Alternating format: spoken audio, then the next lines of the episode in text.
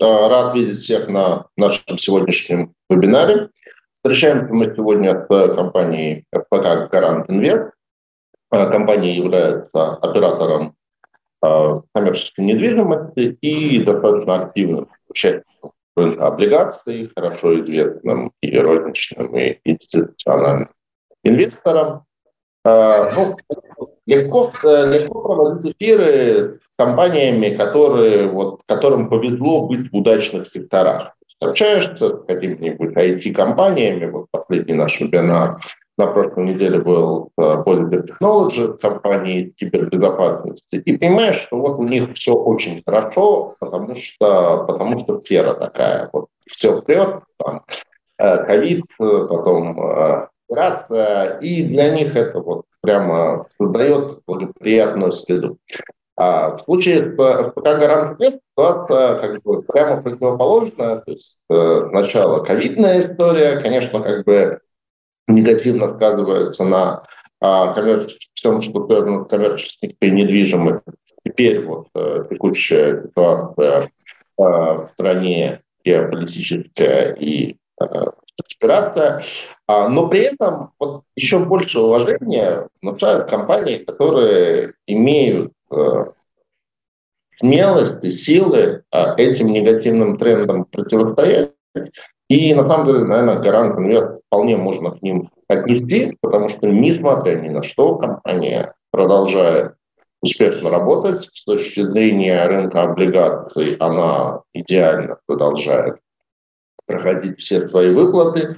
Она продолжает э, радовать чем-то новым и креативным. В частности, это, по-моему, единственная компания сектора, которая выпустила зеленые облигации. Ну, в общем, вот э, за эту креативность, за активность на наших э, мероприятиях и онлайновых, и офлайновых я, конечно, с огромным уважением к Гарант Инвест отношусь и очень рад приветствовать лично Алексея Панфилова, генерального директора компании. Помогать ему будет Александр Краснопевцев, финансовый директор компании.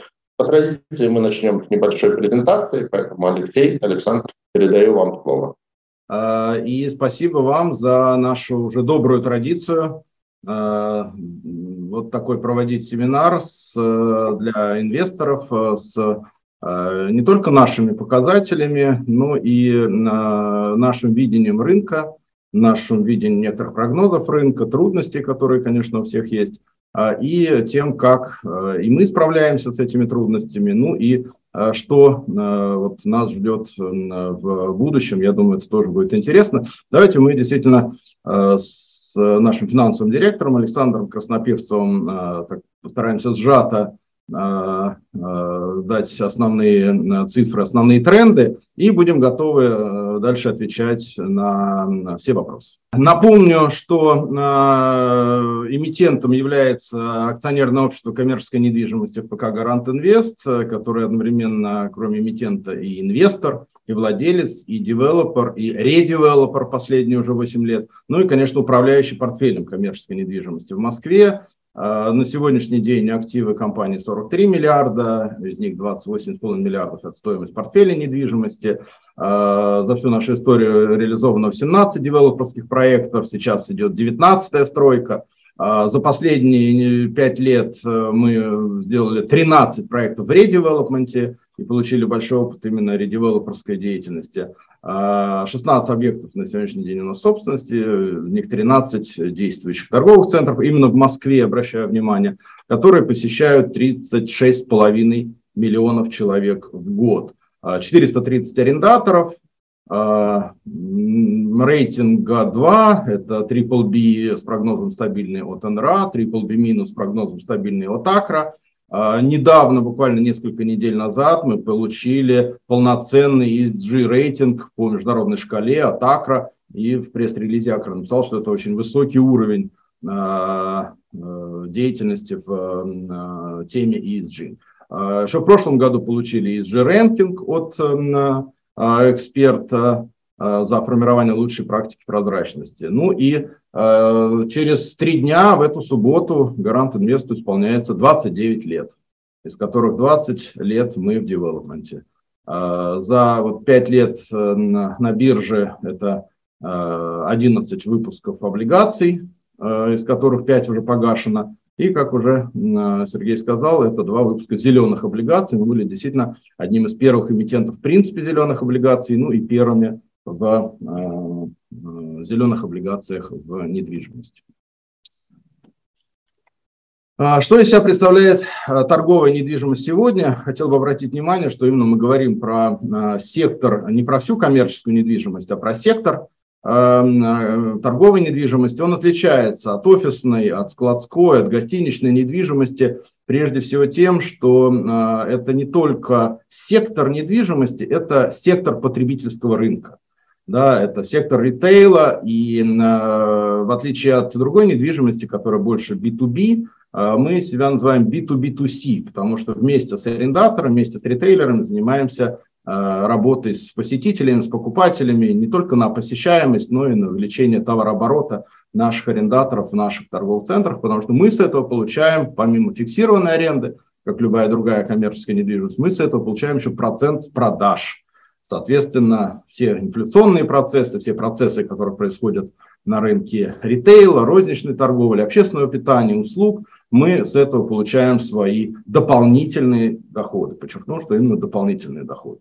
Ну, если э, вкратце говорить о том, что, как сегодня э, живет рынок э, именно торговой недвижимости, то э, мы видим, что практически уже весной, к концу весны, э, и российская экономика, и индустрия торгового центра адаптировалась к кризису от того шока, который был. Э, и одна из первых, как потребительский сектор, является самым таким быстро восстанавливаем, достаточно э, вот, быстро адаптировалась. И, конечно, мы это видим уже с э, начала года, с февраля, с марта, что небольшие торговые центры, районные торговые центры сегодня колоссально отличаются от крупных торговых центров. Они более кризисоустойчивые и доходные. Ну и трафик в районные торговые центры уже вернулся на доковидный уровень, что, наверное, э, сложно или невозможно говорить про крупные торговые центры. А, именно крупные центры, крупные молы а, зависят от зарубежных ритейлеров, в отличие от районных торговых центров. Поэтому а, вот э, то, что можно назвать словом импортозамещение, оно проходит по-разному в больших молах и районных торговых центрах.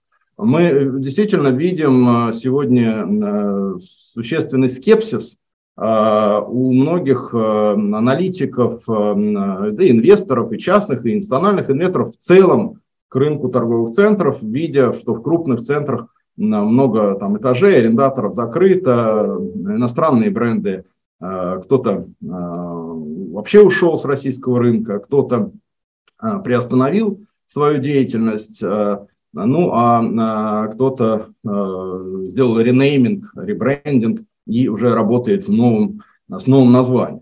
Так вот, конечно, колоссальное отличие, можно даже предложить аналитикам э, разделить э, э, отрасль торговой недвижимости на две подотрасли, на два сектора. Это крупные молы, которые многие годы и в Америке испытывают проблемы, хотя, честно сказать, в Азии таких проблем у крупных молов нет. А, и это комьюнити-центр, районные, городские центры, центры в жилых массивах, центры на станциях метро, на транспортных узлах, которые живут совершенно другой жизнью, и именно там сегодня сосредоточен весь бизнес, и э, там меньше зависимость от зарубежных ритейлеров. Обращаю ваше внимание, что в основном э, те ритейлеры, которые закрылись и ушли, это либо, ну, в основном на, там, на 80% это, конечно, крупные магазины одежды, а крупные магазины одежды располагались исключительно в крупных центрах, районных торговых центров нет крупных магазинов одежды, и, соответственно, нет этой проблемы. А, есть еще отдельная Икея, которую, конечно, очень сложно кем-то заменить. А, и, конечно, мы видим в тех крупных моллах, где Икея была, как основной якорь, конечно, сегодня совершенно другой трафик и много-много-много проблем. А, и Икею так быстро не заменишь, как, например, там магазины одежды. Еще одна проблема – это кинотеатры.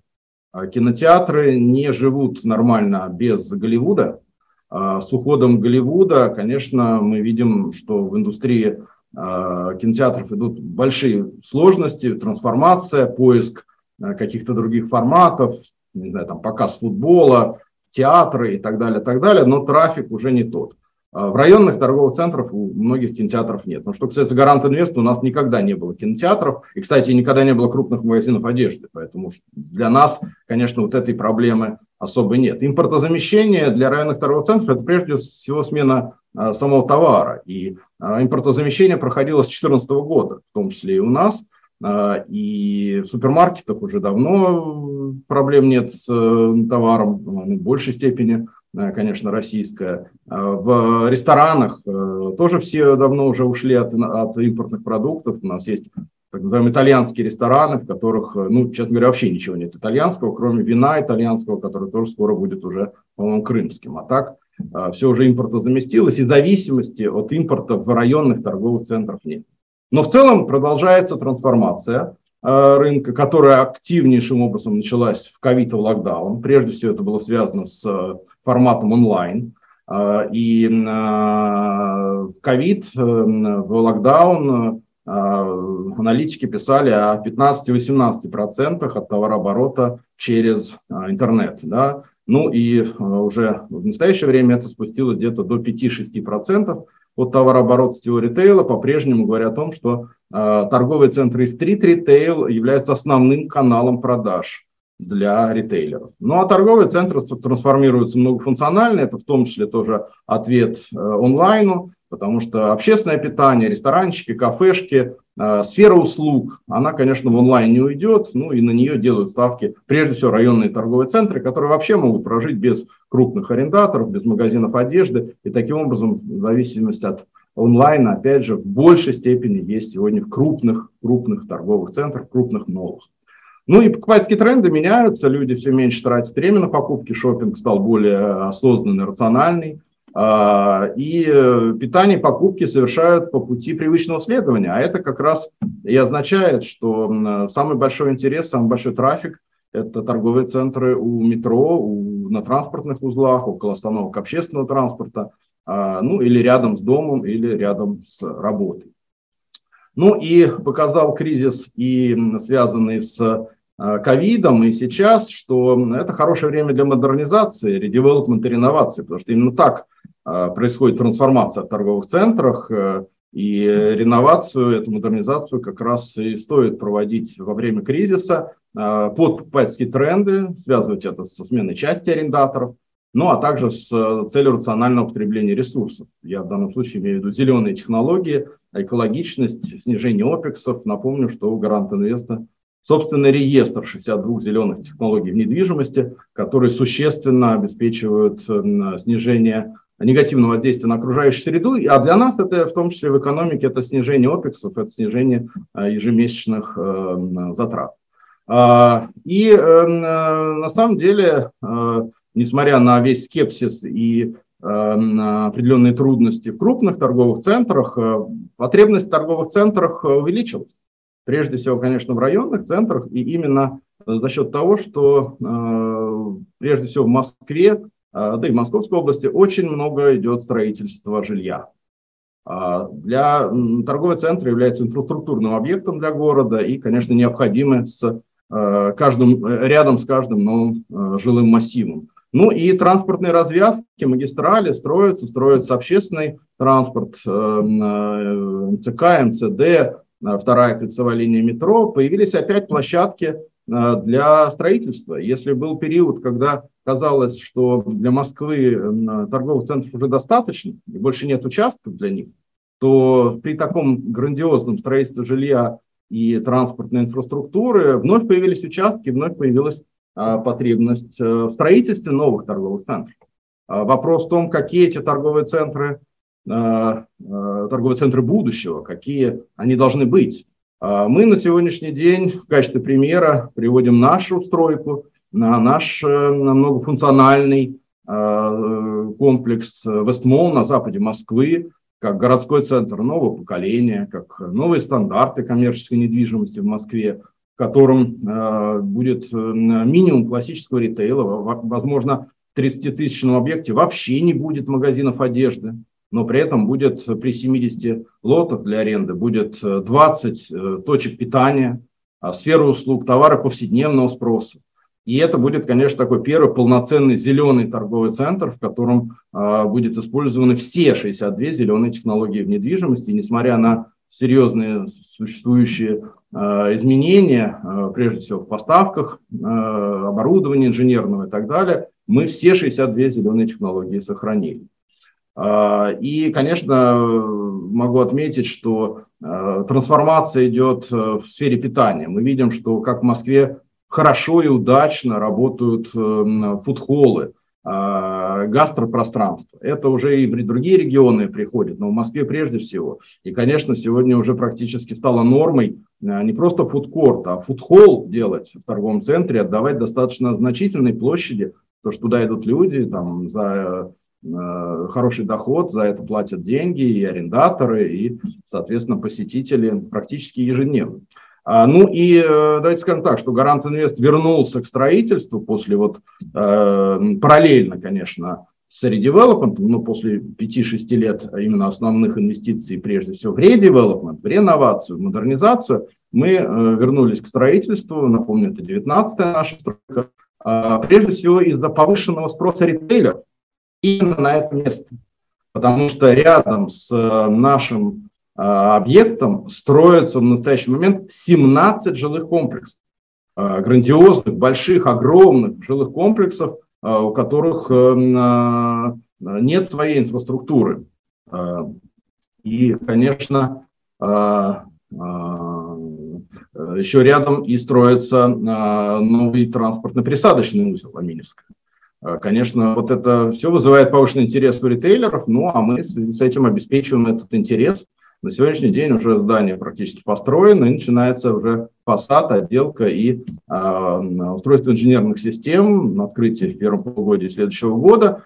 4,4 миллиарда инвестиций. Ну и АРР здесь будет э, не менее 20, хотя когда мы это еще э, изначально проектировали, до всех этих кризисов, мы видели АРР на уровне там, 25%, сейчас так, более консервативно подходим, то это будет там не менее 20, что тоже является ну, достаточно интересным, а, хорошим бизнесом. А, давайте я попрошу нашего финансового директора Александра Краснопевцева прокомментировать э, цифры,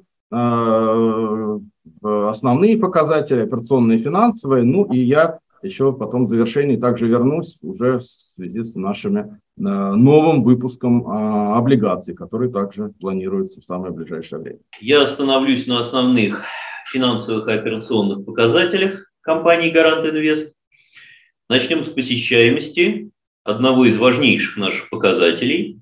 Дело в том, что мы получаем доход от наших арендаторов. Арендаторы, крупные ритейлеры получают доход от покупателей – Соответственно, все начинается с того, что э, посетитель заходит в магазин с намерением что-то купить.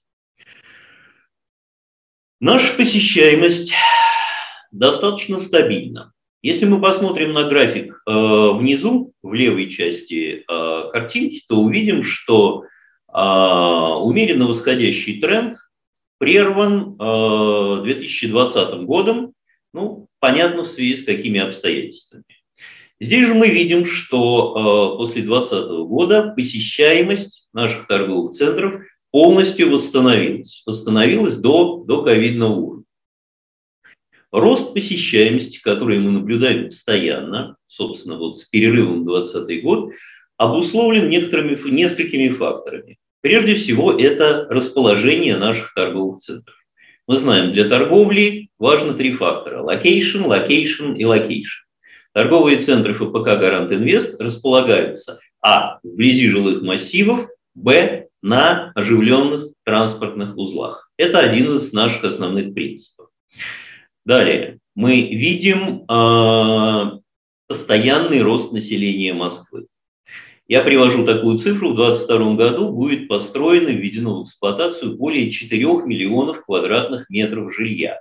И, кстати, э, ощутимая часть э, этой величины будет построена именно вблизи строящегося нашего нового инновационного торгового центра, о котором только что говорил Алексей Юрьевич. Там несколько десятков, десятков именно новых жилых комплексов. Также мы наблюдаем тенденцию, которая связана с перераспределением трафика из крупных моллов, где осуществляется, ну, как мы говорим, шопинг выходного дня, в районные торговые центры. Торговые центры того формата, к которым как раз принадлежат объекты недвижимости ФПК «Гарант Инвест». Мы рассчитываем, что э, посещаемость этого года, э, ну, собственно, практически выйдет на максимальный уровень, даже по сравнению с доковидным а, периодом. В следующем году мы прогнозируем существенный рост этого показателя именно в связи с тем, что Вестмол, новый торговый центр, будет построен и введен в эксплуатацию. Вообще наш бизнес очень стабильный, очень устойчивый. Он не переживает резких скачков, но и э, достаточно стабилен по отношению к кризисным периодам. Э, если мы посмотрим на средний график, график посещаемости по квартальной 2022 году, то мы увидим, что фактически вот то снижение, которое э, видно в центре, скорее вызвано сезонными факторами, нежели факторами СВО. Существенный рост в четвертом квартале также традиционный. Это именно рост четвертого квартала. Поэтому 2022 год с точки зрения посещаемости ну, не является чем-то экстраординарным, в отличие, опять-таки, от 2020 года. Второй операционный параметр, который для нас также крайне важен, это вакантность. Торговые центры ФПК «Гарант Инвест» исторически имеют показатель вакантности существенно ниже рынка. Ну, прежде всего, связано с их расположением. Устойчивый трафик посетителей также это обеспечивает. ППК «Гарант Инвест» и в ковидный кризис, и сейчас борется, именно борется за сохранение своих арендаторов и сохранение своих стабильных отношений с арендаторами. Нам удалось сохранить 98% арендаторов, Несмотря на определенные экономические сложности этого года, за 9 месяцев 2022 года было уже привлечено 34 новых арендатора и 11 только за октябрь. Мы планируем, что вакантность на конец этого года будет несколько выше, чем вакантность на начало года, а она была ну, практически, там, если говорить о последних годах, о тех годах, которые приводятся на наших графиках, в общем-то, исторически низкой. А, так вот, если дело пойдет так, как у нас в октябре, то, наверное, вот этот вот показатель в 3% вакантных площадей будет нами снижен. Также, э, говоря о вакантности, мы делаем ставку на достаточно хорошие показатели, которые демонстрируют ритейлеры. Я не стал приводить э, эти данные на слайдах, просто посмотрел крупнейшие наши ритейлеры объявляют о том, например, X5 Group э, объявляет о том, что в третьем квартале их консолидированная выручка выросла на 19,5% like for like, а общее количество магазинов в третьем квартале выросла на 448 магазинов. Мы понимаем, что эти данные говорят о том, что э, интерес ритейлеров к торговым центрам ну, просто не может ослабнуть. Магнит э, за первое полугодие я нашел данные, за первым, э, в первом полугодии магнит отчитался о росте выручки на 38%, но если ее скорректировать на приобретение Дипси, то, соответственно, рост выручки составит 19%. То есть цифра практически совпадающая с цифрой X5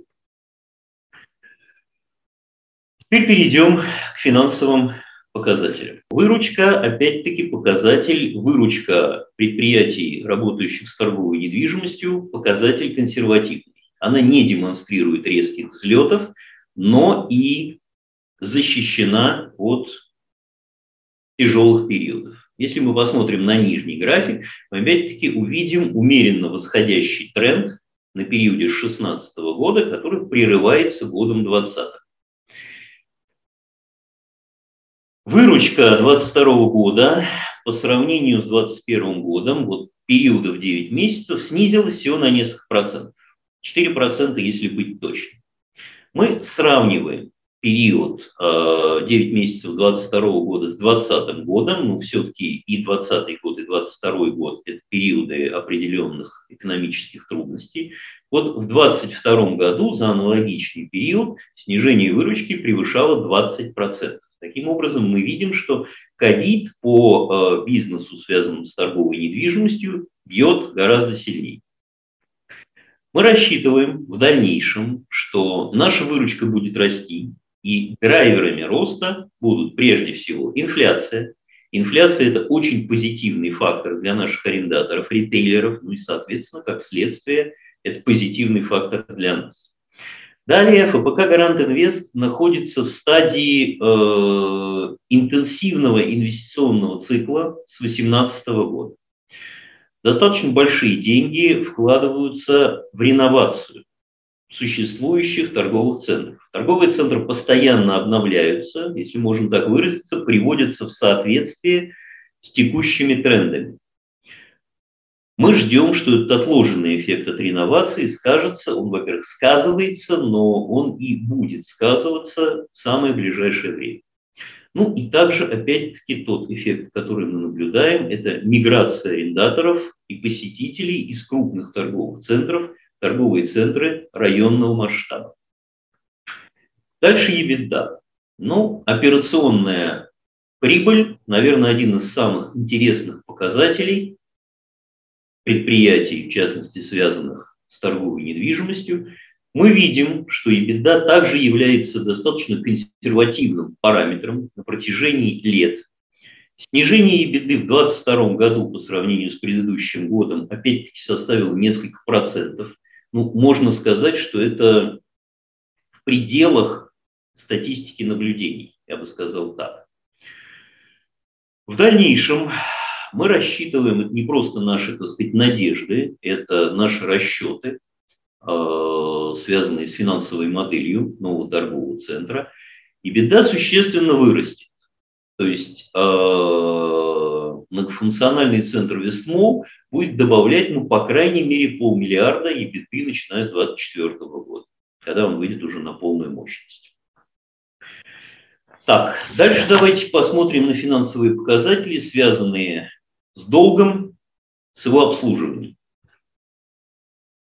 Так, долг – это существенная часть пассивной части баланса ФПК «Гарант Инвест», ну, помимо, естественно, собственных средств. Оптимизацией этого параметра, оптимизацией долга постоянно занимается компания, в частности, финансовая служба компании, к которой я имею отношение. Результатом этого является то, что долг становится все более и более, если можно так выразиться, комфортным для нас. На 84% наши долговые обязательства являются длинными, долгосрочными. Наш долг достаточно хорошо диверсифицирован. Он представлен облигационным долгом, а также э, кредитами крупнейших российских банков. Сбербанк, ВТБ, ПСБ, ГПБ и так далее. Если говорить о держателях облигационного долга, то это на данный момент более 10 тысяч и физических лиц, и институционалов. Мы постоянно взаимодействуем с крупнейшими российскими рейтинговыми агентствами, которые оценивают качество ФПК «Гарант Инвест» как заемщика, как держатель долга. Мы имеем инвестиционные рейтинги от двух крупнейших российских агентств АКРА и НРА с прогнозом стабильности. Обслуживание долга – это существенная часть затрат наших, поэтому э, я, конечно, не могу не упомянуть о том, что, естественно, рост ставки ЦБ, а обслуживание долга э, зависит от ставки. Многие наши кредиты, э, ставка их обслуживания сформулирована как ставка ЦБ плюс какой-то процент. То есть э, мы почувствовали это в этом году. Тем не менее, наш запас прочности нашей ебеды, того параметра, о котором я только что говорил, хватает для того, чтобы справляться с этим долгом. Даже в условиях его роста мы помним, что в определенный период ставка ЦБ доходила до 20%. На графике внизу мы можем с вами увидеть, что э, долг компании, э, ну, если можно так выразиться, обеспечен. В данном случае я не использую де юры понятие обеспечен, но, скажем так, с точки зрения финансиста, он закрыт, он балансируется стоимостью коммерческой недвижимости, принадлежащей ФПК «Гарант Инвест», находящейся на ее балансе. Эта стоимость всегда выше, чем величина нашего долга. Один из основных, так сказать, э, долг – это э, его обслуживание, его держание, сопровождение сопряжено с определенными финансовыми рисками. Э, один из лучших способов, так сказать, борьбы с этими финансовыми рисками – это поддержка запаса ликвидности. На правой, стороне, на правой стороне этого слайда мы с вами видим, что э, запас ликвидности и особенно в кризисный 22 год у ФПК Гарант Инвест на достаточно высоком уровне.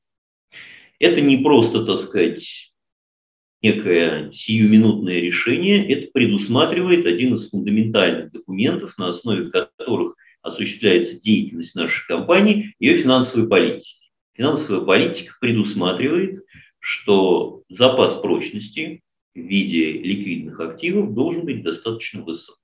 Ну, ликвидные активы хранятся в банках и депозитариях достаточно высокого уровня надежности.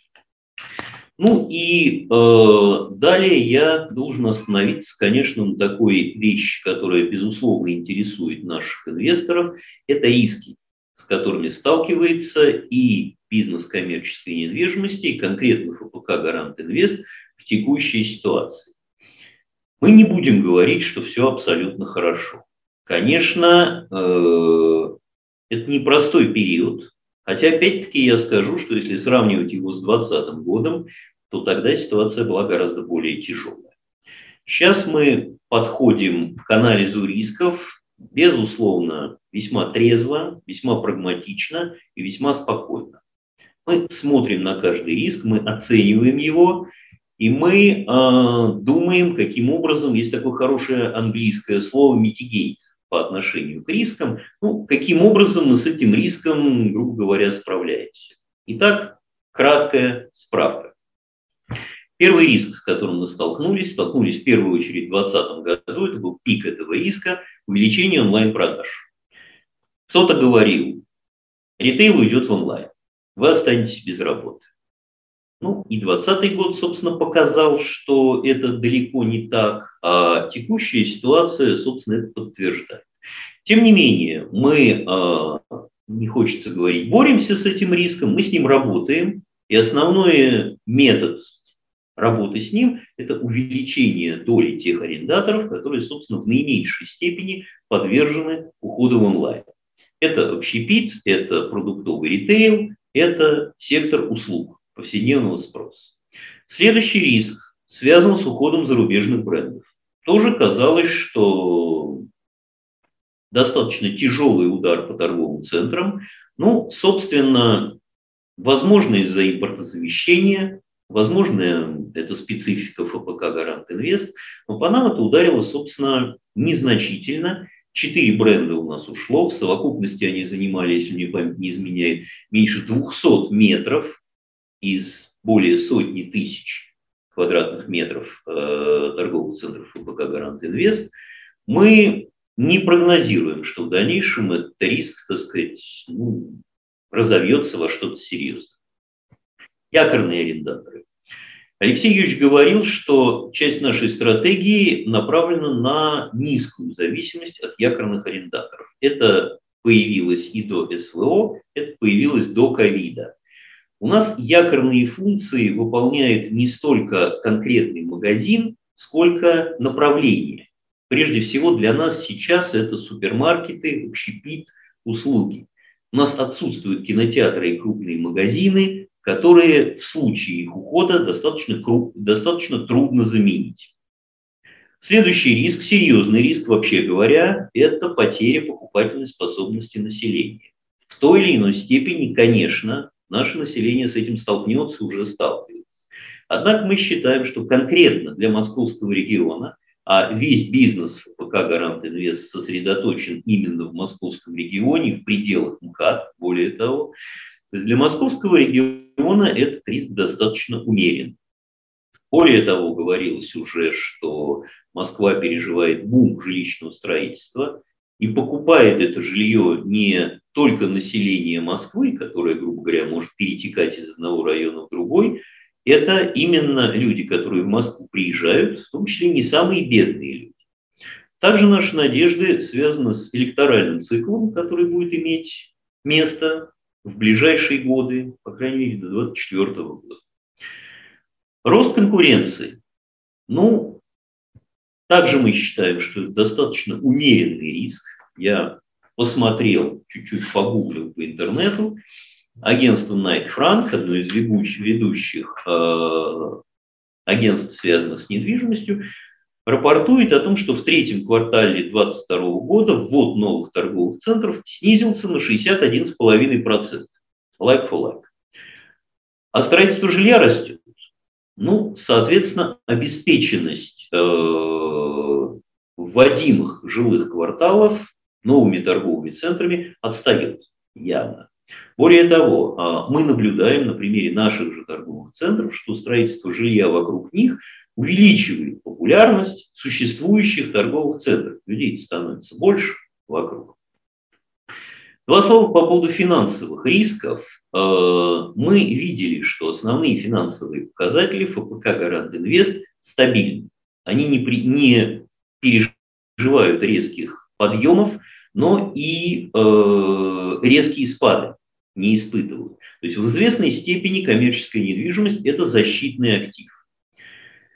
Мы справляемся с финансовыми рисками путем работы с долгом, путем поддержания устойчивого запаса ликвидности.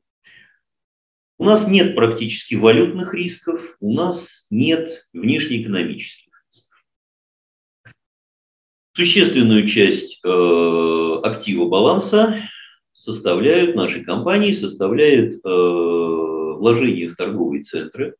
Торговые центры подвержены такой, такому явлению, как устаревание физическое и моральное. И это серьезный риск для компаний, у которых много недвижимости на балансе. Но э, вот здесь мы сейчас будем об этом говорить. Э, компания имеет развитую давнюю программу РЕ, которая связана с э, реновацией, реконцепцией, редевелопментом, реинжинирингом существующих торговых центров. Это одна из часть, э, существенная, как бы сущностная часть нашей стратегии, в частности инвестиционной стратегии, о которой сейчас продолжит рассказывать Алексей Юрьевич. Еще раз такой итог того, что несмотря на скепсис, э, несмотря на риски, о которых э, сейчас Александр говорил, мы не просто продолжаем нашу инвестиционную деятельность и не останавливали даже строительство нашего центра даже в острую фазу шок февраль, март, апрель этого года, а, строительство продолжается по плану, а, мы видим, что то, что мы делаем, а, это выгодно и надежно.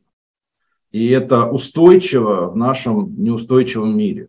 Поэтому еще раз вот тезисно, откуда берется эта уверенность в устойчивости и доходности.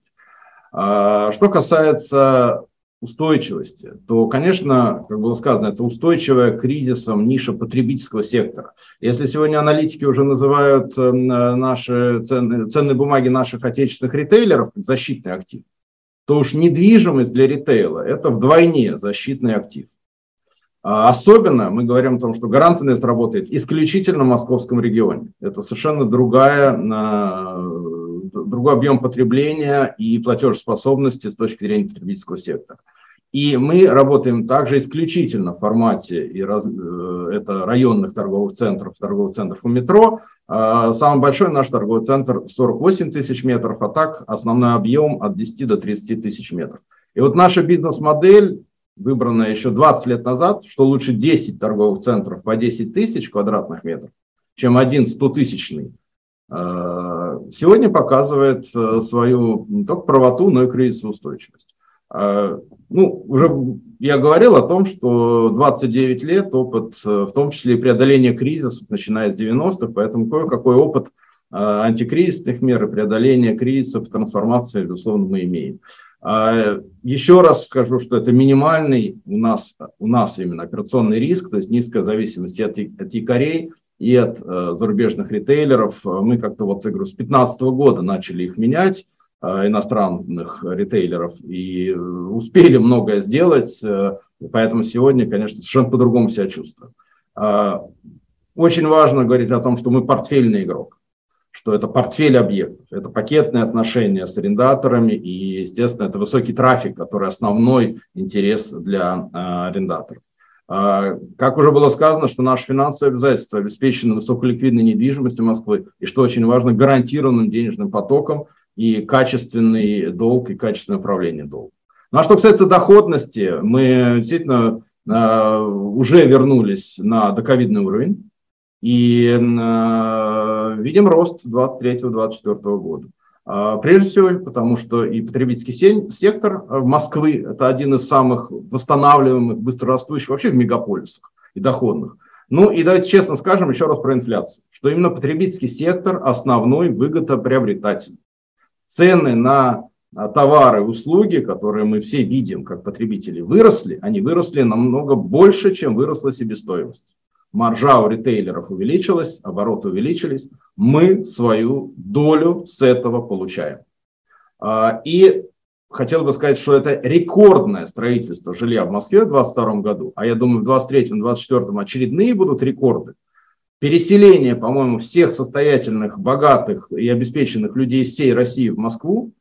При этом темп строительства, как было сказано, замедлился, и потребность все больше и больше. Мы ожидаем минимум плюс 2 миллиона э, населения в ближайшее время, которым надо куда-то ходить и где-то кушать, и где-то в химчистку или в банк уходить, желательно в шаговой доступности. Увеличение внутреннего туризма показало этим летом, что у нас летом всегда был спад посещаемости, а этим летом мы такого спада не увидели.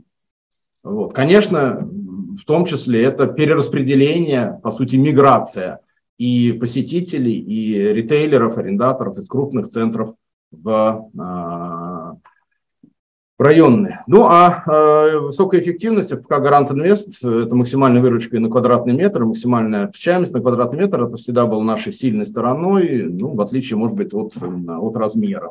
Но мы за эффективность, а не за размер.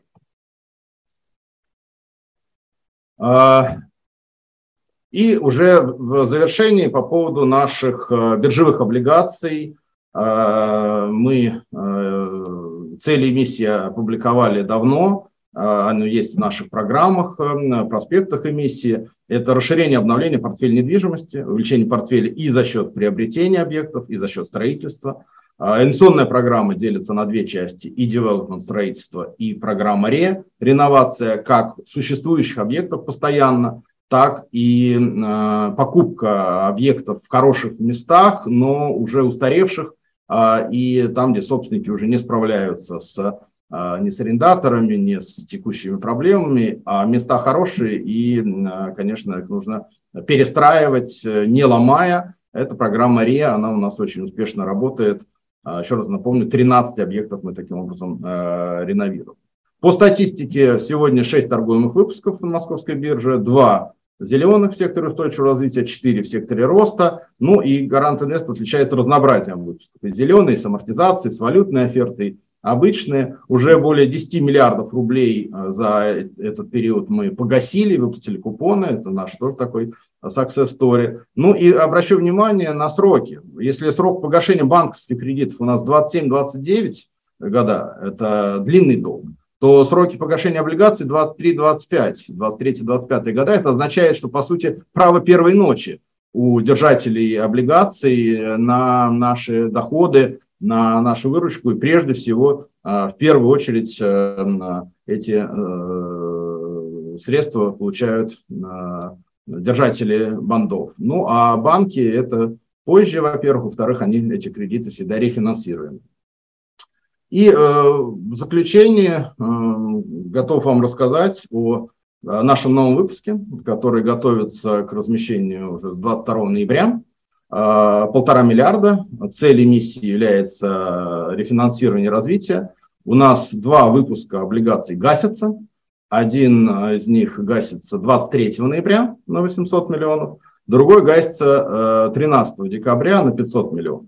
Таким образом, мы э, уже неоднократно делали в преддверии э, вот, погашения выпусков новый выпуск для того, чтобы наши лояльные инвесторы, наши частные национальные инвесторы, получив 23 ноября выплаты целиком, имели возможность да, э, э, купить э, уже на размещении, именно на первичном размещении новые бумаги. Поэтому размещение будет идти почти целый месяц. Это очень комфортно для физических лиц, которым не нужно там в один день все собирать, которые комфортно в течение месяца на размещении могут приобрести наши бумаги в большем или меньшем объеме, как считают нужным. По практике предыдущих выпусков от 77 до 83 процентов денег у нас э, было реинвестировано инвесторами в последующие э, выпуски, что говорит о высокой лояльности наших инвесторов. Мы им очень благодарны.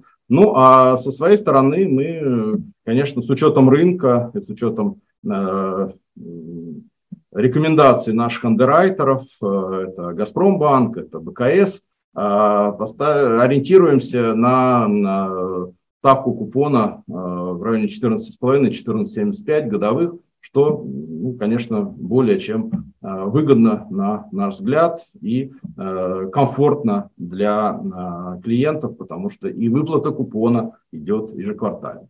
Ну и, соответственно, мы готовы с Александром ответить на ваши вопросы. Кроме этого, у нас презентация, которую сегодня вы на экране видели, будет на сайте Сибонс, на сайте Гарант Инвеста. Вы э, вот на последней странице нашей презентации можете найти целых 9 QR-кодов э, с более подробной информацией о нас, о биржевых облигациях, с новыми актуальными презентациями. Также будем рады, если вы обратите внимание на более подробную информацию а, вот через а, этот заключительный слайд нашей презентации. Спасибо, мы готовы отвечать на вопросы. Ну, чувствуется уже опыт участия в наших таких э, онлайн-эфирах, потому что в своей презентации вы ответили практически все вопросы, которые э, я заранее наметил для того, чтобы вам задать. Но у нас э, просто огромная активность наших слушателей, и там, смотрю, уже больше 10 вопросов пришло, поэтому, естественно, тоже на все из них, какие-то из них немножко друг друга дублируют, но на все из них постараемся ответить.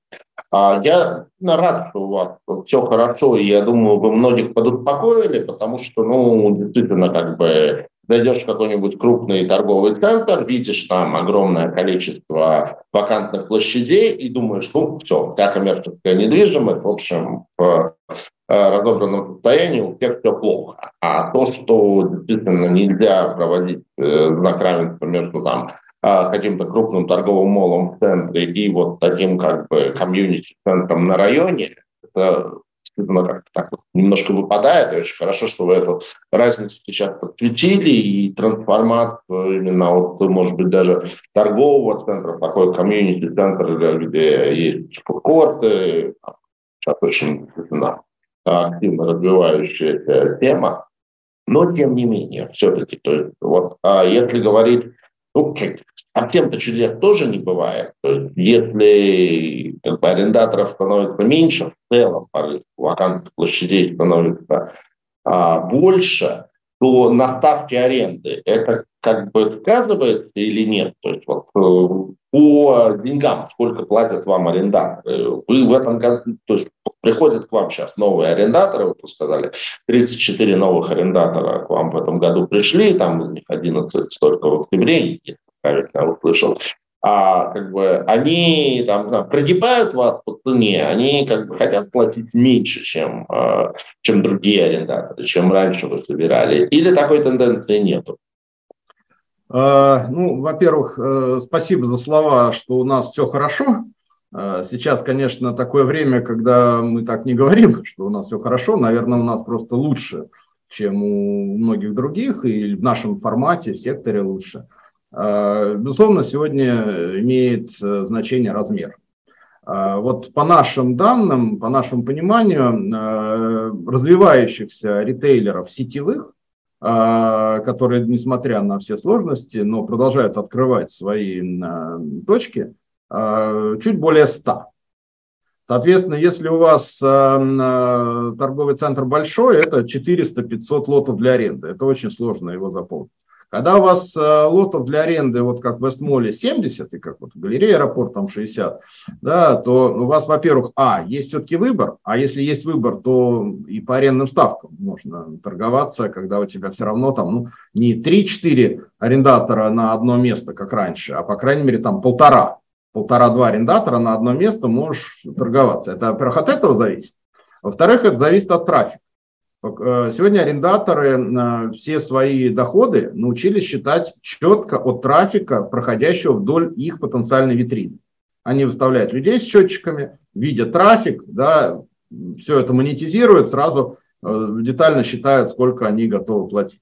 И второй вопрос, вот второй аспект, это 34 плюс 11. Это не, 3, не 11 внутри 34. Вот за 9 месяцев было 34 новых арендаторов. А вот только за октябрь, включая вот там несколько дней ноября, 11 новых. Мы вот действительно, если так дело пойдет, то вакантность к нулю может приблизиться к Новому году.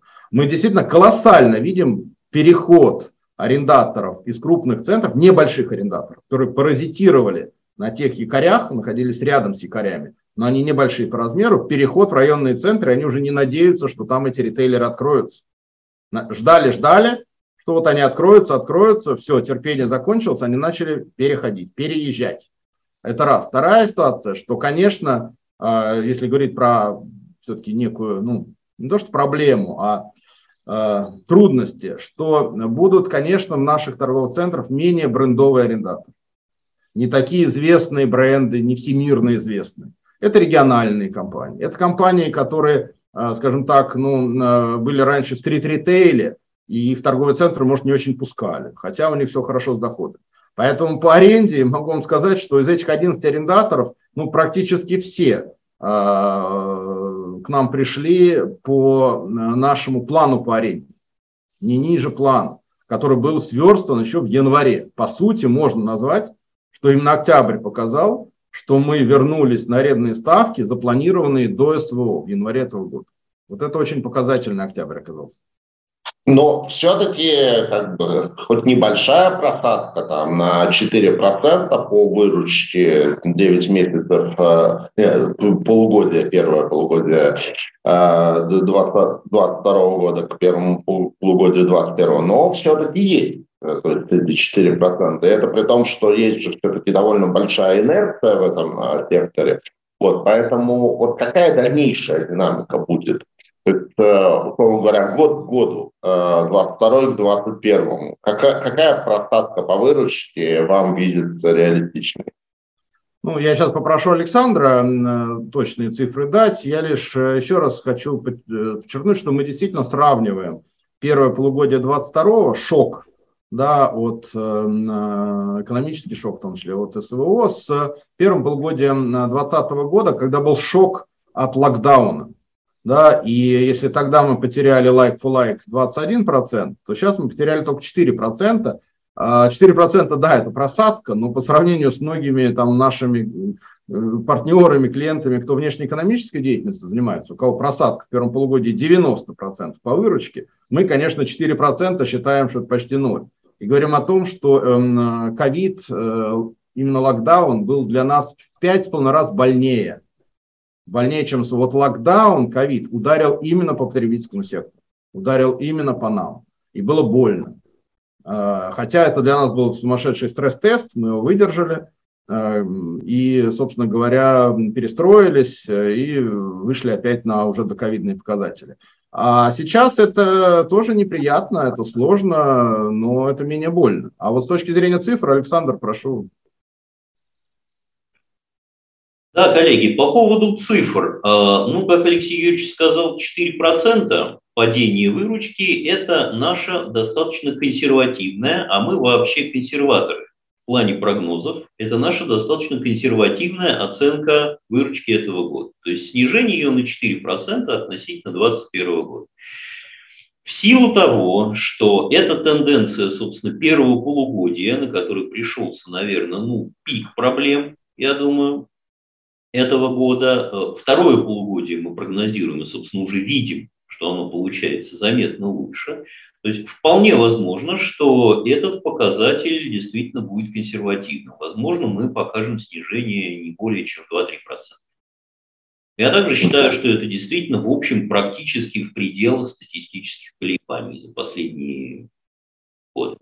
Хорошо, тогда такой вопрос, но он может там, чуть провокационный, не отвечать. Вот, а, наверное, с точки зрения как бы не знаю, социологии и поведения потребителей, ну, в том числе как бы потребителей торговых центров, более все-таки значимая дата, это даже не 24 февраля, а это 21 сентября, объявление в стране о мобилизации, потому что после этого ну, значительная часть особенно мужского населения стала гораздо реже выходить из дома, в общем, несколько изменило свое поведение, не говоря уже о тех, кто покинули э, пределы России.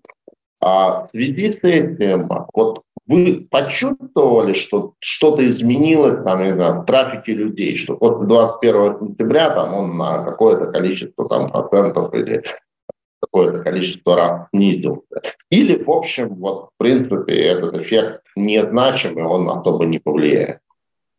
А, вы знаете, э, мы любим провокационные вопросы, поэтому с удовольствием ответим. А, Все-таки 24 февраля для нас э, и вообще для недвижимости намного более серьезная дата, чем 21 сентября.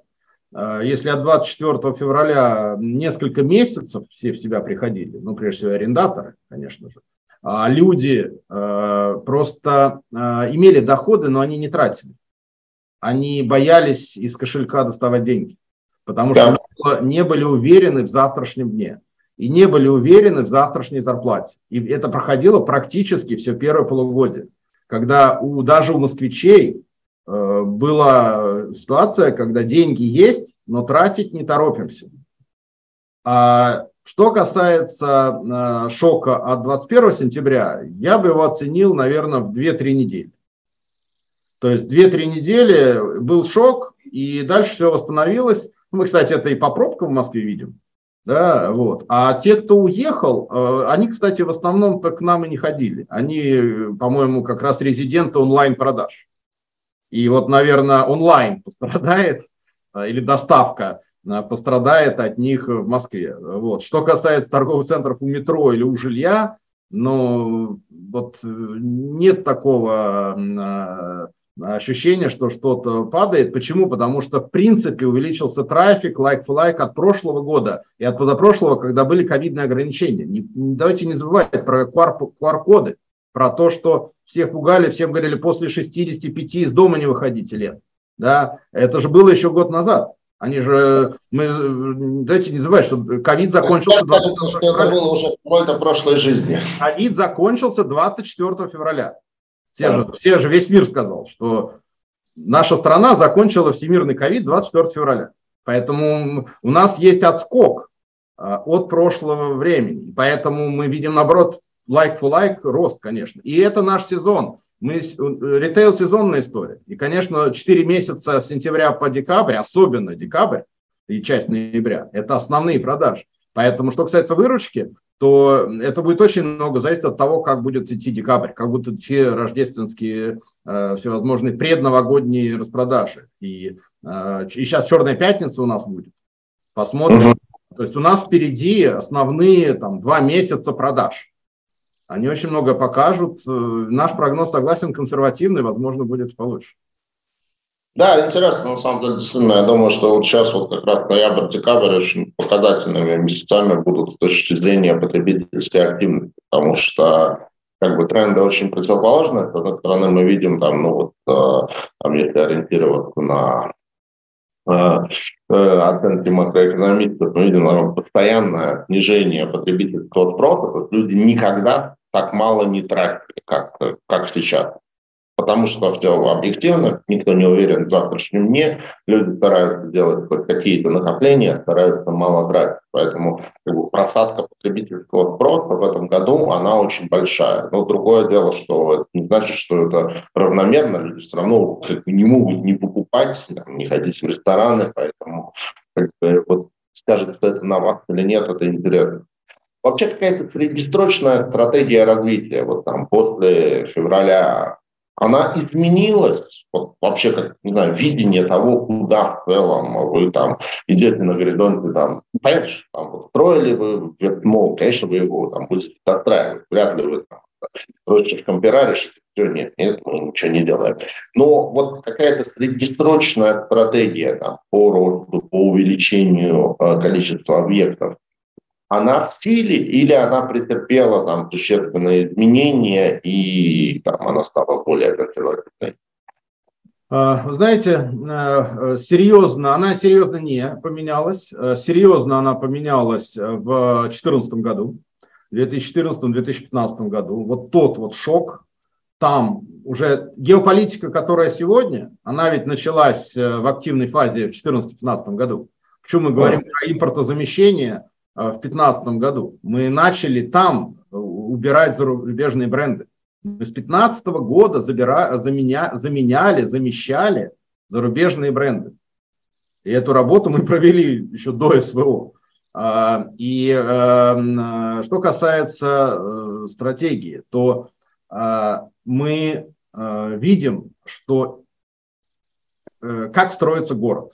Вот э, торговые центры – это часть градостроительства, это часть городской инфраструктуры. Строится город, развивается город, есть задача э, или политика мэра. Москва – самый комфортный город, э, соответственно, нужны торговые центры, потому что это комфорт. Нужны торговые центры рядом с жильем, близко, людям пешочком, а лучше на самокате.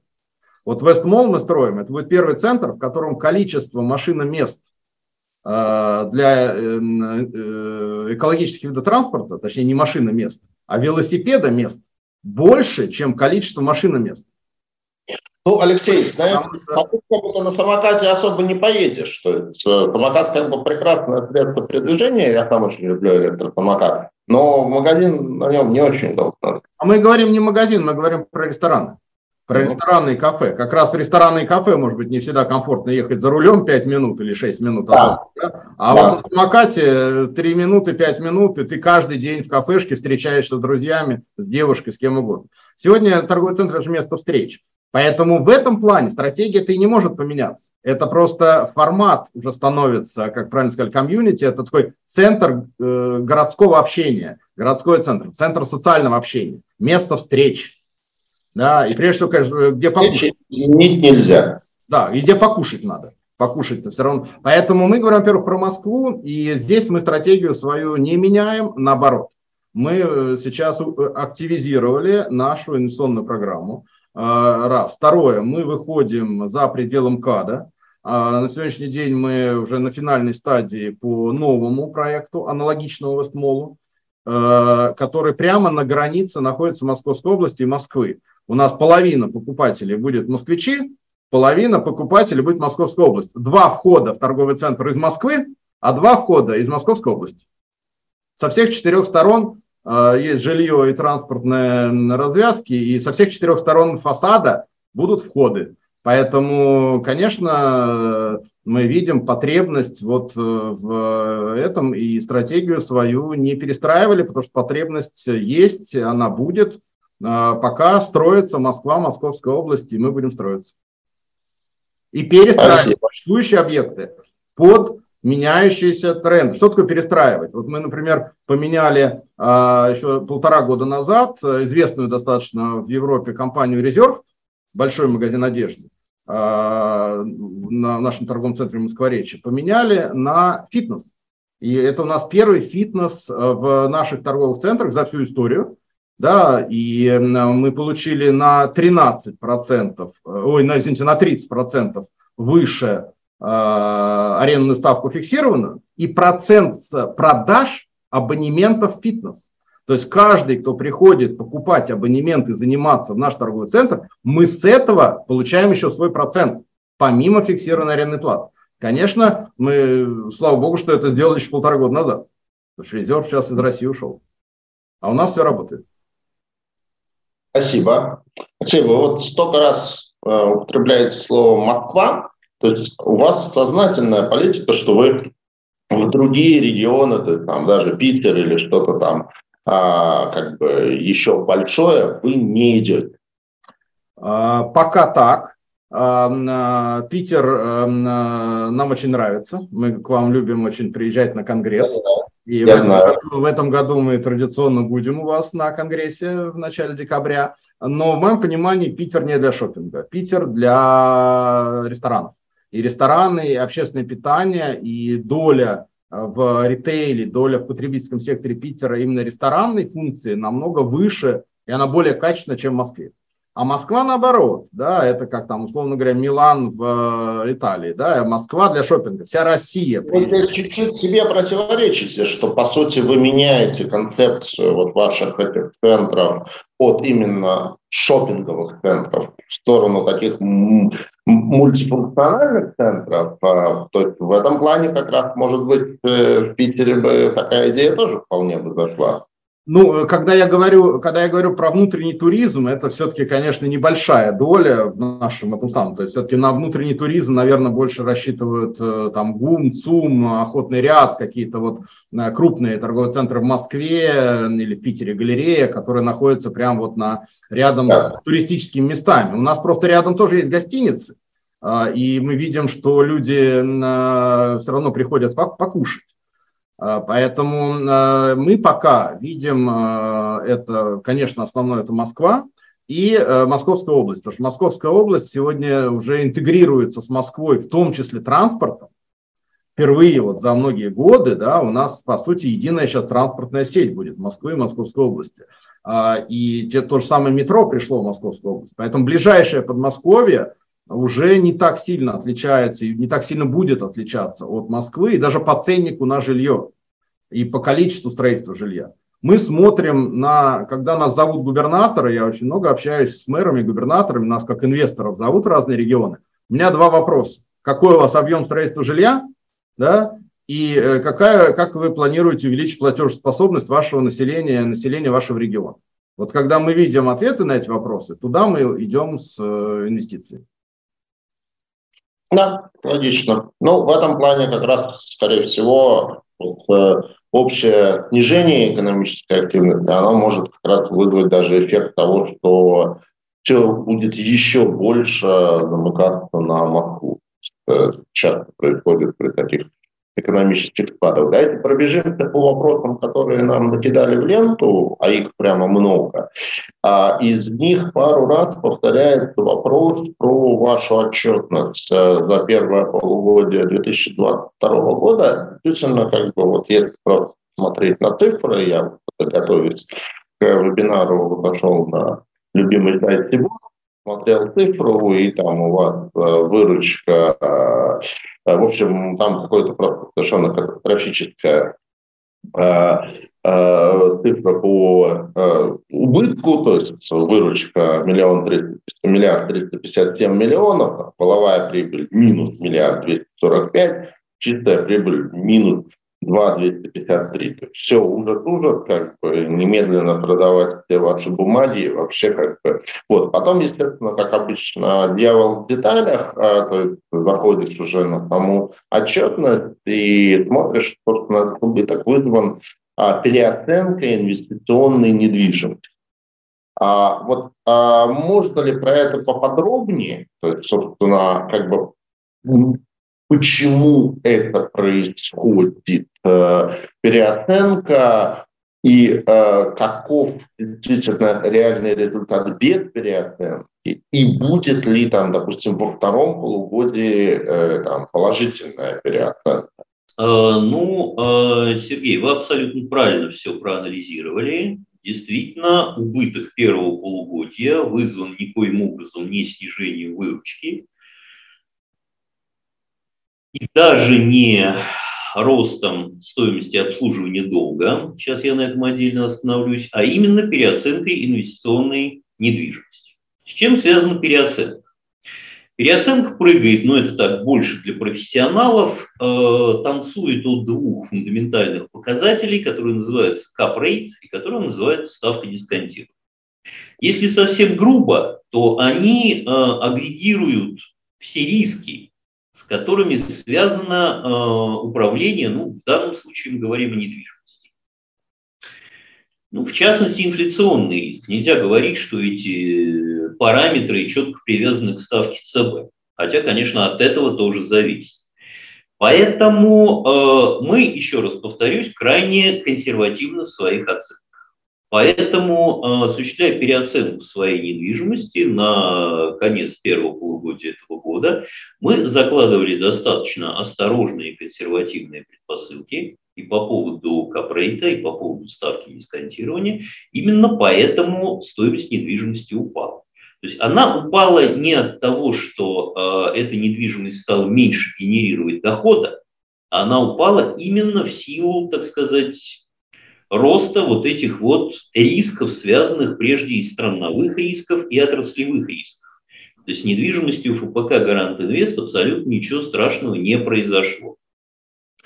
Мы э, показали отрицательный результат. Люди, которые видели нашу отчетность, э, смогли заметить, что этот отрицательный результат практически равен, собственно, величине отрицательной переоценки нашей коммерческой недвижимости. Таким образом, если бы этой отрицательной переоценки не было, мы показали бы результат близкий к нулю. И это несмотря на то, что именно в первом полугодии мы видели ставку ЦБ в 20%, и упала она до нынешнего уровня далеко не сразу. То есть это не единственный был период тяжелый, когда ставка была 20%. Соответственно, мы выдержали, то есть нашей операционной прибыли хватило для того, чтобы, для того, чтобы обслуживать такой долг. Это, собственно, внушает нам, вне всякого сомнения, чувство оптимизма.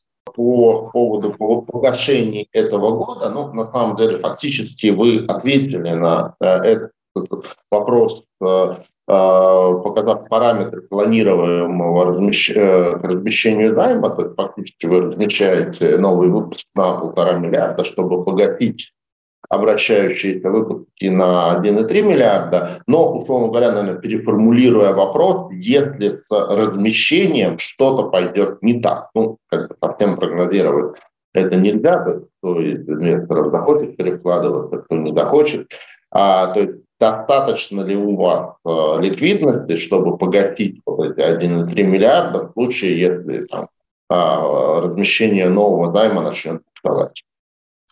Да, ну мы для этого в том числе в презентации дали слайд ликвидность. Да, и э, еще раз, вот даже в продолжении предыдущего вопроса, э, то видно, что этот убыток, э, о котором вы говорили, бумажный, да, и когда, кстати, идет рост, э, рост стоимости, да, как-то никто на это не обращает внимания как идет э, падение стоимости бумажное раз в полгода, все сразу на это внимание обращают. А, вот, поэтому это первое. Второе, э, мы, конечно, давайте скажем тоже честно, откровенно всем инвесторам, э, все равно все пострадали от нынешнего кризиса экономического, связанного с СВО. В чем мы пострадали? Мы видим не выручки мы пострадали, не в ебеде, мы пострадали, конечно, в увеличении процентных расходов, которые нам прилетело, потому что наши кредиты, они привязаны к ключевой ставке. И когда ключевая ставка существенно снижается становится низкой, да, мы видим, что насколько у нас дешевле деньги от банков, чем э, там, э, деньги от облигаций.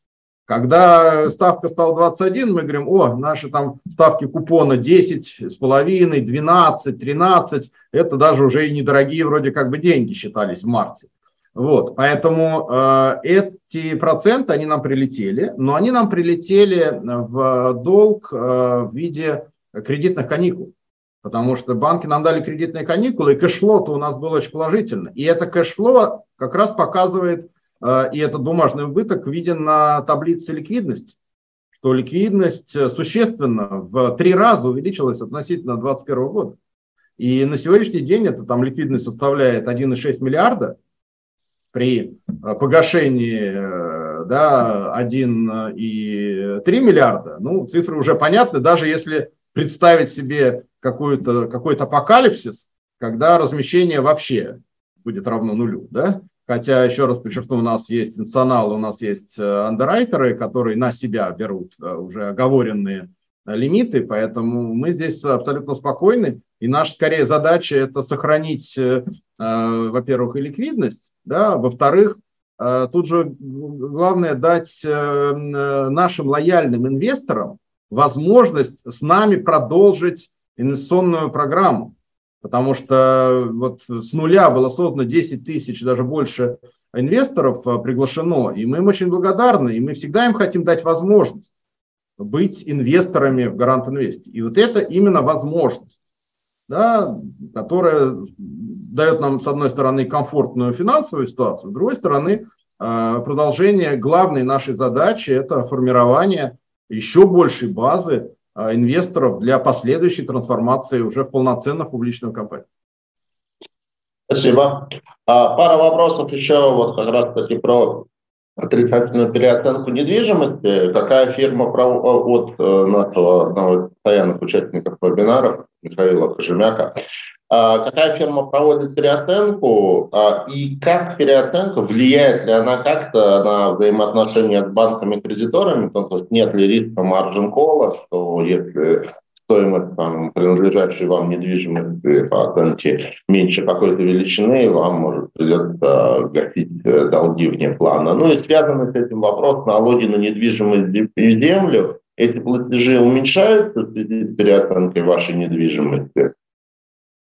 Так, э, по поводу того, кто у нас оценщик. Значит, на начало года, то бишь на конец 2021 года, нашу недвижимость оценивали компании Сибири, компании Кушман и Джейлал. То есть ведущие специалисты в области коммерческой недвижимости, не только московской. Кто будет в этом году оценивать, пока не могу сказать в связи с определенными трансформациями в этой области. Так, э, что касается банков, э, нет маржин кол никаких не было, по той простой причине, что банки не особо-то смотрят на оценку внешнюю. Банки все оценки делают сами. Видимо, они, так сказать, мы, по крайней мере, ни от одного из банков не слышали каких-то, скажем так, о том, что у них возникают какие-то проблемы есть я думаю, что они согласны с нами, что реальная оценка коммерческой недвижимости – это вещь гораздо-гораздо более стабильная и консервативная, нежели формальная оценка, исходя вот из тех параметров, о которых я говорил, капрейт или ставки дисконтирования. Так, я прошу прощения, что-то там, по-моему, еще было. Ну, давайте я отвечу про, про налоги. Зависит ли он, а, ну, то есть снижается ли он в случае отрицательной переоценки? Ну, давайте я отвечу, э, что э, налоги у нас э, в государстве никак не связаны с оценкой, переоценкой на балансе коммерческих структур. Да, у нас кадастровая оценка, к сожалению, у всех всегда выше рыночной в несколько раз. Да, и государство в этом плане своего, как говорится, не упускает. Но мы научились через соответствующие процедуры, снижать налог на имущество. А, и сейчас вот как раз идут э, соответствующие процессы, достаточно долгий процесс, там через Минюст, через суды, то есть э, все оценки а, кадастровые государства, от которых считаются кадастровые налоги, мы все, естественно, уменьшаем. А, кризис, наверное, чуть-чуть, ну, процентов на 10 нам поможет еще снизить кадастровые налоги. Каких-то существенных, конечно, не будет понижений, но и повышений кадастровых налогов также в ближайшие годы не э, происходит. От оценки зависит вот то, что вопрос по банкам. Ковенанты там есть, ковенанты мы все выполняем, и там скорее от денежного потока все считается. Э, то, что банкам и нужно видеть, они же весь денежный поток видят. А, э, конечно, когда оценка растет, у нас появляется возможность прийти в банк за рефинансирование. Да, потому что мы подгашиваем не только же проценты, мы подгашиваем тело долга. У нас долг-то с банками уменьшается постоянно. И сейчас вот, кредитные каникулы кончились, мы подгашиваем часть долга. А, соответственно, когда оценка растет, у нас есть возможность прийти в банк и еще взять на 10 лет еще дополнительный там миллиард-два. Сегодня эта цифра там с возможностью в хорошие времена в 3 миллиарда дополнительных денег, которые можно прийти и э, в банке взять, снизилась где-то до миллиард двести. Но у нас еще запас есть, э, даже вот с точки зрения возможности дополнительного э, получения денег при рефинансировании. Но рефинансируемся мы, естественно, тогда, когда более хорошая обстановка, ставки пониже, ну и больше банков, которые хотят кредитовать, тогда мы делаем между ними тендер, выбор, поэтому у нас и достаточно низкие ставки банковские, там ключевая плюс полтора, что достаточно комфортно, особенно когда ключевая снижается. А, один из вопросов. Рейтинг нового выпуска ожидается на ступень ниже рейтинга эмитента. То есть будет не triple B минус, а double B плюс ну, речь про рейтинг Акра, а, или он будет такой же, как рейтинг э, эмитента? А, по методике Акра у них всегда рейтинг выпуска на ступень ниже рейтинга эмитента. По методике НРА а, у них э, рейтинг такой же, как рейтинг эмитента. Поэтому в данном случае, смотря на какой рейтинг ориентироваться. Спасибо. А, вопрос про ваш облигационный выпуск, так вы планируете привлечь новый облигационный займ купонной ставкой, превышающий ключевую практически в два раза. Почему, если ваш рейтинг Triple B, то такая высокая ставка? Ну, я могу сказать, что э, высокая ставка здесь, э, ну, то есть, э, надо сравнивать не с ключевой ставкой, надо сравнивать с сравнимыми эмитентами. Действительно, в своем рейтинговом классе Гарант Инвест Обычно самая высокодоходная бумага. То есть, если вы на Сибанде зайдете и посмотрите бумаги с таким же рейтингом, то, а, ну, по крайней мере, вот когда я сам активно инвестировал в этот класс активов, я прямо вот любил эти бумаги, потому что в своем рейтинге они всегда давали там, одну из максимальных доходностей, ну вот потому что такая особенность сектора. Алексей, если есть что прокомментировать. Ну, к сожалению, такой рынок, э, и э, мы понимаем прекрасно, что если бы мы летом делали, то это было бы вообще там за 15. Да, э, к сожалению, пока еще не так снизилось, и э, примерно плюс 700 базисных пунктов от ключевой ставки, так гарант инвестиции да, размещался. Да. А про Вестмол пара вопросов. Строительство в графике, ну, наверное, хочется дополнить, когда планируется завершение. И есть ли там уже арендаторы, сколько процентов площади э, предварительно законтрактовано? А, Вестмол в графике. Основные сложности были с замещением а, импортного оборудования на российское, на китайское, на частично турецкое при сохранении зелености и зеленых технологий, потому что это все с оборудованием связано.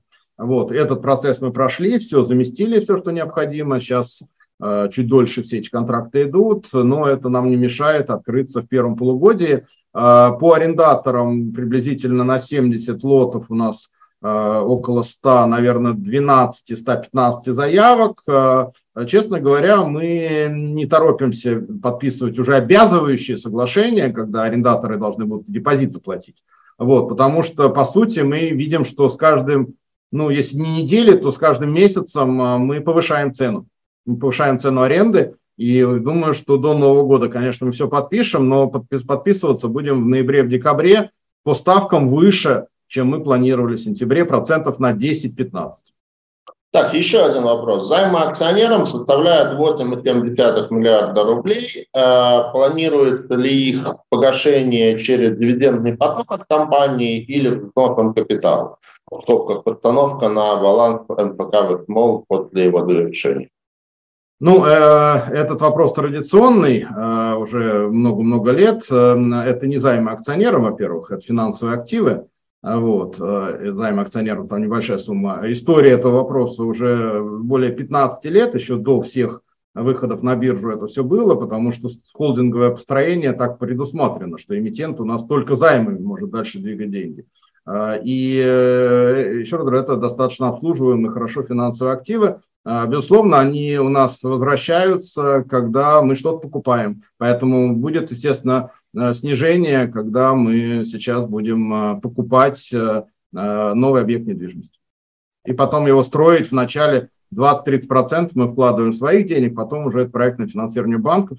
Поэтому вот эти деньги как раз в том числе из возвратов займов и финансовых активов, в том числе ценных бумаг. А, да, небольшой комментарий. Рад, что в нашем эфире участвуют представители рейтинговых агентств. Комментарий от представителя АКРА. Рейтинг АКРА выпуска облигаций по методологии АКРА не всегда ниже на ступени рейтинга эмитента. На самом деле это абсолютная правда. То есть большая часть случаев рейтинг выпуска совпадает с рейтингом эмитента. То есть, скорее, как бы он не совпадает, ну, э, ситуация, когда он не совпадает, является, наверное, скорее исключением.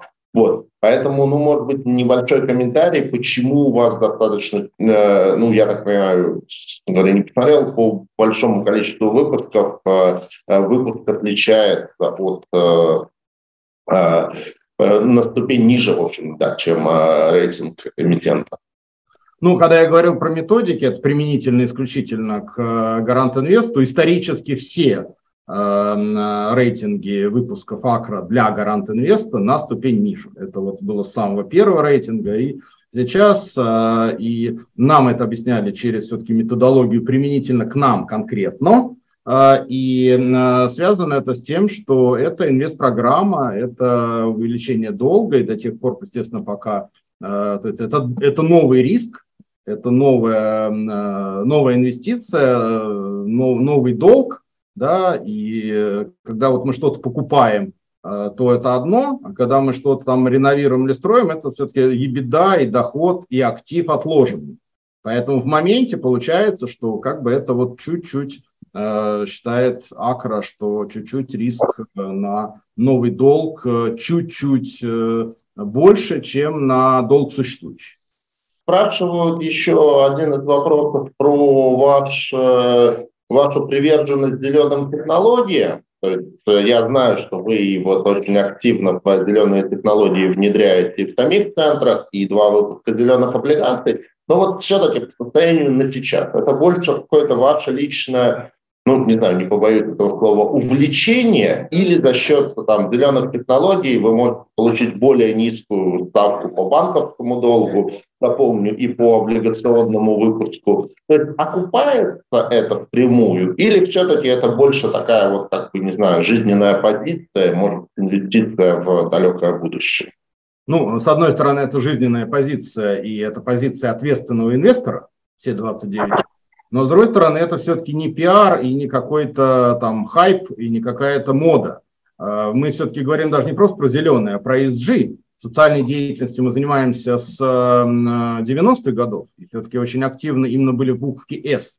Потом и корпоративное управление. А в последнее время буква И. А, зеленые технологии для нас это достаточно выгодная история – она связана с ресурсопотреблением. Вот э, мы получаем э, прежде всего, если коротко говорить, эффект именно от снижения ресурсопотребления. Если пока ресурсы в нашей стране, в отличие от Европы, еще пока недорогие, еще не все научились ресурсы сберегать, то мы видим, что в Европе происходит.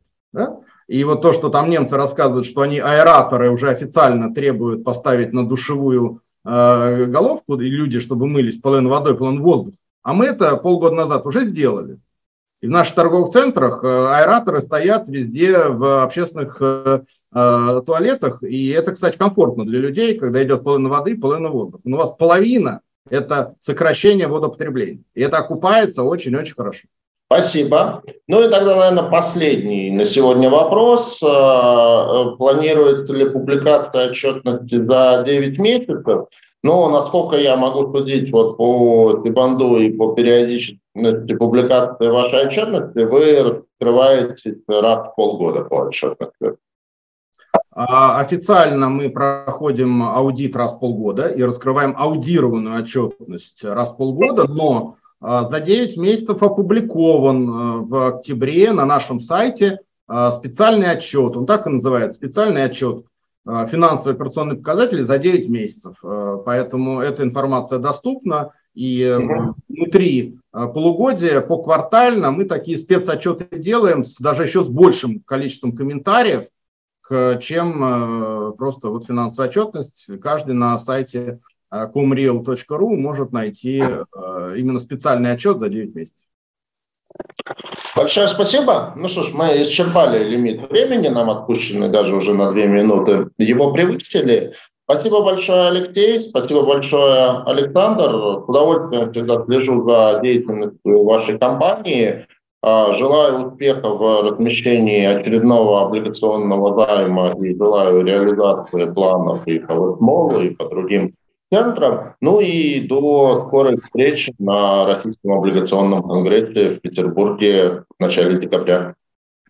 Да, спасибо огромное. Мы, нам также очень приятно с вами иметь многолетнее сотрудничество. Будем продолжать. Спасибо. Сергей, спасибо.